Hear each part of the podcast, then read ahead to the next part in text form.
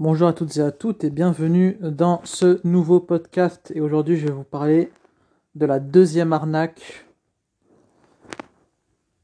perpétrée par, euh, bah, certains mécaniciens euh, sans scrupules.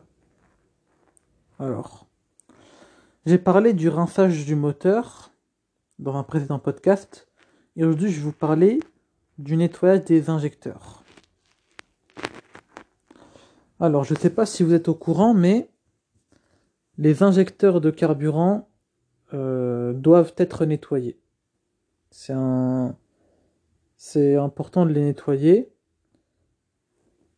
pour éviter des désagréments au niveau de, la voiture. Seulement s'ils comptent plus de 100 000 km.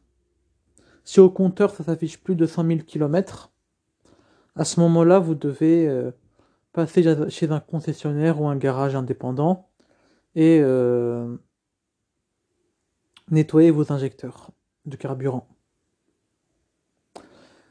Si le mécanicien vous dit que les injecteurs de votre automobile ayant, admettons, 20 000 km seulement, sont répugnants, eh bien, ça voudra dire que c'est un mytho, c'est un menteur, et qu'il ne faut pas l'écouter. Donc, si votre mécanicien vous dit ça, c'est un menteur. Toutefois, si vous soupçonnez bel et bien qu'il pourrait y avoir un problème avec vos injecteurs de carburant, par mesure de précaution, ajoutez du nettoyant euh, injecteur dans votre réservoir de carburant lors de, lors de votre prochain la prochaine fois que vous irez faire de l'essence.